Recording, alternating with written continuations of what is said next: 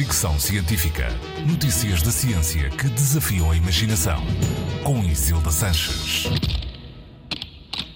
Os diamantes são a mais nobre das pedras preciosas. São belos, duráveis, bons condutores térmicos e isolantes elétricos.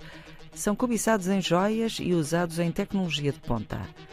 Os diamantes são a substância natural mais dura que se conhece, o que contribui muito para a sua mística, dando uma ideia de eternidade incomparável. Mas e se fossem feitos de plástico? Continuariam a exercer tanto fascínio? A pergunta justifica-se por causa de um artigo publicado na Science Advances que dá conta disso mesmo: diamantes feitos a partir de garrafas de plástico PET.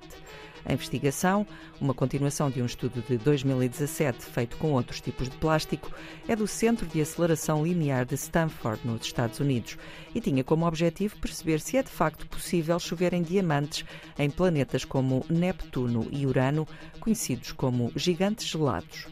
Os cientistas recorreram ao plástico PET, muito usado em garrafas de plástico, porque possui um bom equilíbrio entre carbono, hidrogênio e oxigênio e pode assim simular a atividade em planetas gelados.